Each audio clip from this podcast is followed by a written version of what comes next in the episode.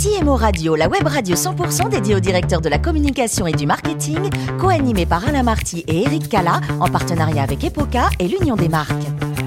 Bonjour à toutes et à tous et bienvenue à bord de CMO Radio. Vous êtes plus de 11 000 directeurs de la communication, du marketing, dirigeants d'entreprise, abonnés à nos podcasts. Nous vous remercions bien sûr d'être toujours plus nombreux à nous écouter chaque semaine. Vous pouvez réagir sur nos réseaux sociaux et notamment sur notre compte Twitter CMO Radio-du-bas TV. J'ai le plaisir d'avoir à mes côtés pour co-animer cette émission Natalia Abella, directrice du développement de la communication à l'Union des marques. Bonjour Natalia. Bonjour Eric, bonjour Mathieu et Mathieu, effectivement, vous me devancez Natalia, Mathieu Gabé, le président de Epoca qui nous accueille encore une fois aujourd'hui. Bonjour Mathieu. Bonjour à tous les deux. Nous avons comme invité aujourd'hui Édouard Chabert. Bonjour Édouard. Bonjour, enchanté. Merci d'être avec nous. Merci à vous. Vous êtes le directeur marketing et commercial de France Bonhomme. On va s'intéresser à votre fonction dans, dans, un instant. Parlons de vous, si vous le voulez bien, dans un premier temps, de votre parcours. Vous êtes né le 9 janvier 1980 à Paris. Niveau formation, vous avez fait l'EDEC Business School et un master en business, administration et management. Votre objectif professionnel à ce moment-là, c'était quoi? C'était pas trop de, de, de, me diriger sur ce que je fais aujourd'hui. Euh, c'était de faire les études, euh, de terminer euh, voilà, le, le, le cursus d'études. Et puis, euh, j'étais plutôt parti pour travailler dans l'automobile à la base. C'est plutôt ça qui m'attirait. voilà. Et c'est d'ailleurs chez Renault que vous commencez votre carrière J'ai commencé chez hein, Renault, exactement. Alors, quelles, quelles étaient vos activités à ce moment-là, votre première Eh bien, c'était pas du tout, pas du tout tourné sur l'automobile, puisque je travaillais à l'époque à la DQSF. Donc, c'était tout sauf l'automobile, c'était l'après-vente. donc, c'était beaucoup moins sympa que, comment dire, un petit peu le, le côté rêve du départ. Euh, et euh, ça m'a quand même appris euh, finalement la complexité qu'avait le marché automobile en France et puis tous les enjeux qu'il y avait liés à la prévente sur le marché automobile. Donc c'était quand même très intéressant. mais rapidement, j'ai compris aussi que le monde était plutôt vaste et qu'il y avait peut-être d'autres choses plus intéressantes que la partie après-vente automobile. Alors, Renault, pour, pour commencer, on vous retrouve ensuite rapidement chez, chez Ilti, où Oui. vous allez rester pratiquement 15 ans, et là, votre expérience, bah, vous la développez et vous gravissez rapidement les, les échelons. Ouais, en fait. ouais, alors là, ça s'est fait par hasard. euh, donc c'est vrai que euh, je connaissais pas du tout l'univers du bâtiment. Donc Ilti, c'est euh, bah, tout ce qui est outillage et fixation pour le, le bâtiment, euh, perceuse, visseuse, etc. Mhm. C'était pas une passion là non plus, c'était plutôt un heureux hasard. Euh, et c'est vrai qu'après quelques mois, en fait, je suis vraiment, enfin, je me suis vraiment attaché à l'univers du bâtiment en France, qui est vraiment un univers à part. Et donc, bah, j'y ai fait ma, ma carrière ou une grosse partie de ma carrière en marketing et puis aussi sur la partie commerciale que j'affectionne particulièrement. Voilà, c'est là aussi que vous découvrez le marketing véritablement chez Ilti. Oui, alors là, c'est vrai que c'était des. Comment dire C'est. euh, alors, le marketing. euh, encore une fois, le marketing plutôt en B2B, hein, parce que c'est vraiment des, des- des méthodes et des techniques qui sont très différentes euh, du B2C. Euh, mais c'est là que, effectivement, j'ai pu commencer euh, à apprendre euh, ben, euh, à développer, lancer des produits, euh, et puis aussi convaincre finalement euh, les clients tous les jours que ces produits euh, vont leur permettre de gagner euh, ben, du temps, euh, de mieux travailler, euh, avec moins de risques, etc. L'univers du BTP, finalement, vous y sentez plutôt bien, Très bien, ouais, puisque après Ilti, on vous retrouve chez, chez Franz Bonhomme, où vous Ouais. êtes toujours aujourd'hui. tout à fait. Vous y arrivez en août 2019, d'abord comme directeur marketing, et depuis euh, avril 2021, directeur marketing et commercial. Ouais. Euh, il était temps pour vous de voir ailleurs après 15 ans chez Ilti Oui, tout en restant dans le même Tout domaine. à fait, ouais, j'étais Ouais. content de changer, effectivement. Euh, euh, alors après, c'est un univers qui est quand même un petit peu différent euh, chez France Bonhomme, puisque euh, c'est un, un- une entreprise qui distribue, donc qui ne conçoit pas les produits, qui vient distribuer ses produits sur le marché. Donc j'étais content de changer et de passer un petit peu côté distribution.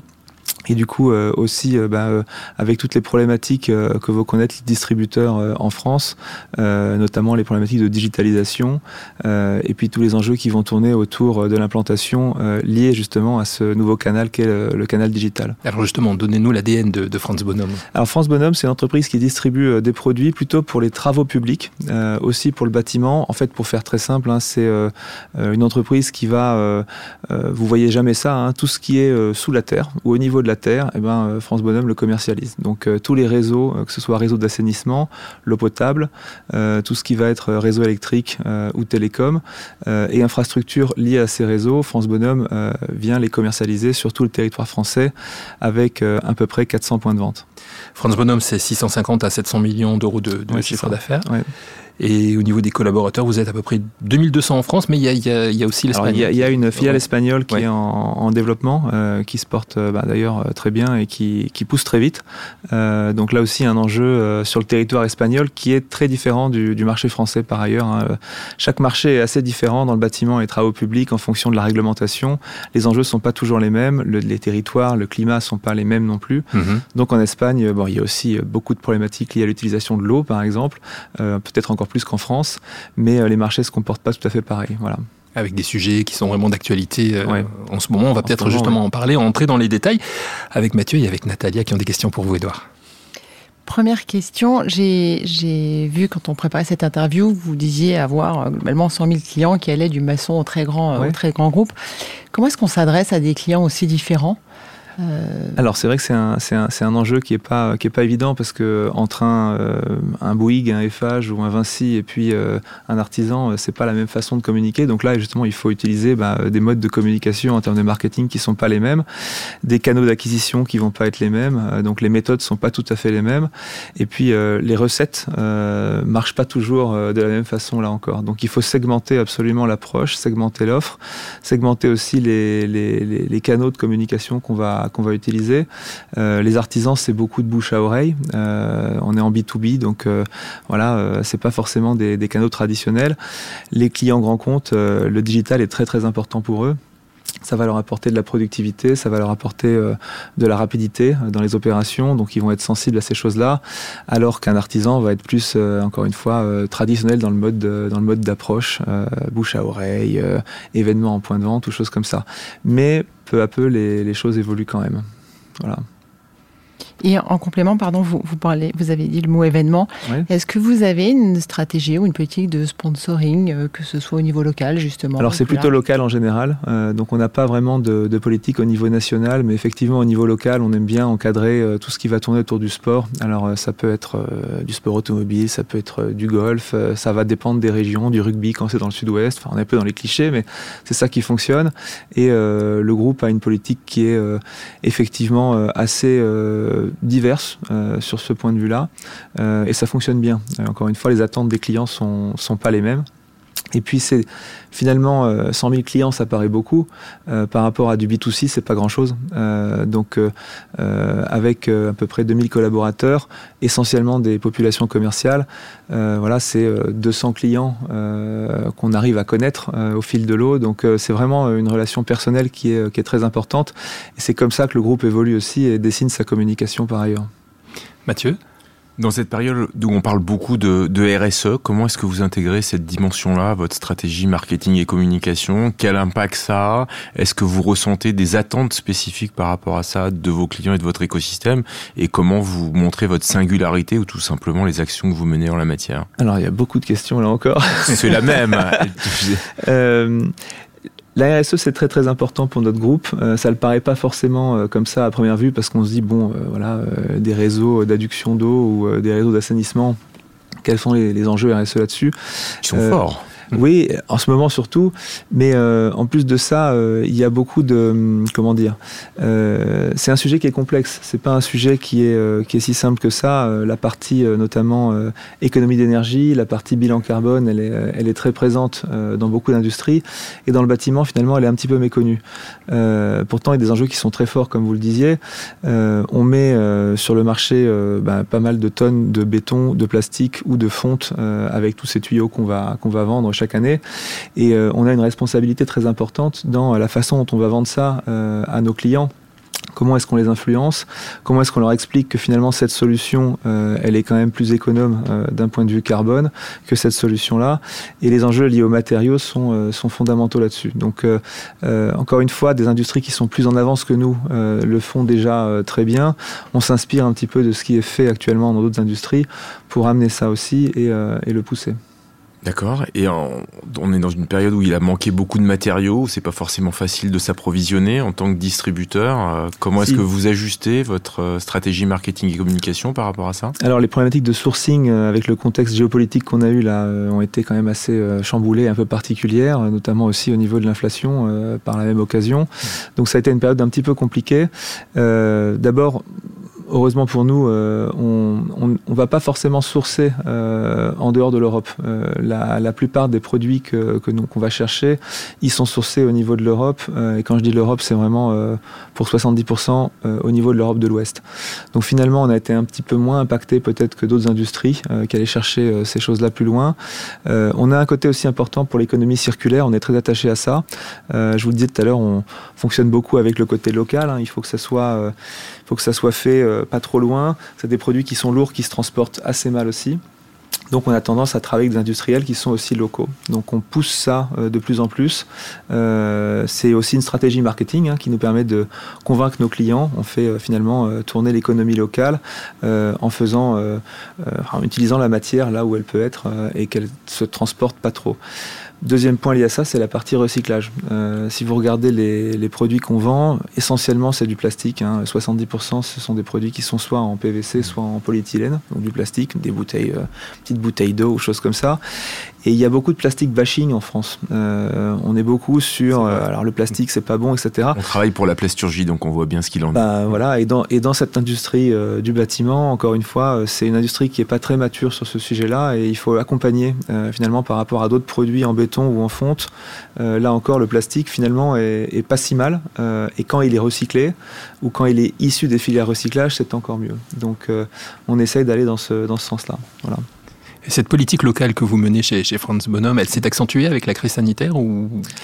Ça a eu un impact. Ça a eu un impact. Euh, il y a eu quand même un petit, euh, un petit mouvement, une petite tendance euh, de revenir finalement, pas forcément fermer ses frontières, mais valoriser l'achat français finalement. Et comme d'autres industries, on a été touché par, par ce phénomène-là.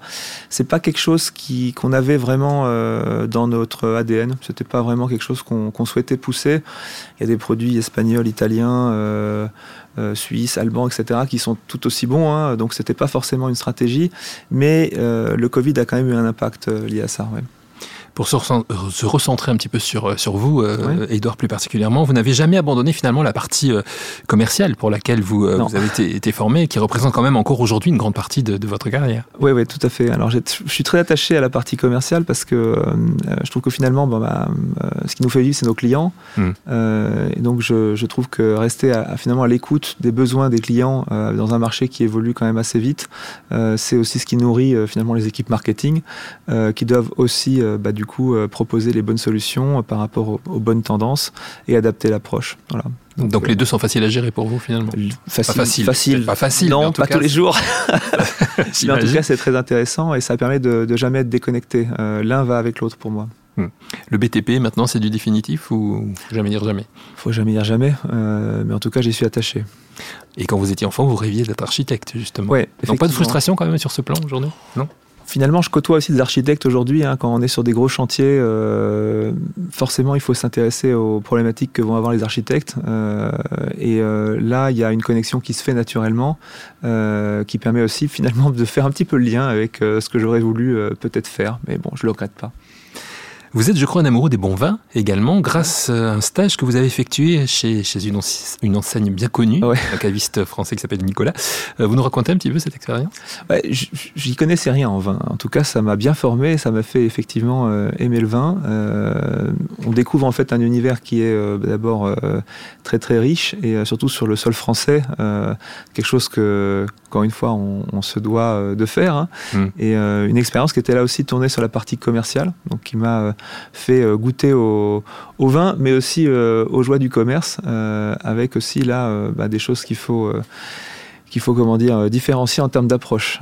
tous les vins ne se valent pas, donc c'est clair. Et, vos préférences vont vers, vers qui? Alors moi, je suis fan de Bourgogne. J'aime beaucoup la région de Bourgogne en général, et oh, je peux vous, vous donner plusieurs exemples, mais je trouve que la, la comment dire, tout ce qui va être euh, aux alentours du Chalon, euh, une petite préférence pour, euh, pour ce côté-là. Vous êtes aussi sportif, hein, Edouard, kitesurf, ski et musicien également. Jouer du piano, je crois, Alors j'ai joué du piano, j'en joue un petit peu encore aujourd'hui, mais beaucoup moins bien qu'avant quand même. Vous êtes impliqué également, pour terminer cette émission, dans une, cause humanitaire à, Dubaï et qui est en lien justement avec, avec le bâtiment, vous raconter Oui, tout à fait. Alors c'est vrai que j'ai eu la chance de partir euh, bah, sur euh, trois ans à, à, Dubaï et dans le Middle East. Et effectivement, quand on parle de Dubaï, on se dit, bon, bah, c'est la plage, le soleil, etc. Mais ce qu'on découvre aussi là-bas, c'est effectivement des inégalités qui sont beaucoup, plus, beaucoup plus fortes que la France, que ce qu'on connaît en France.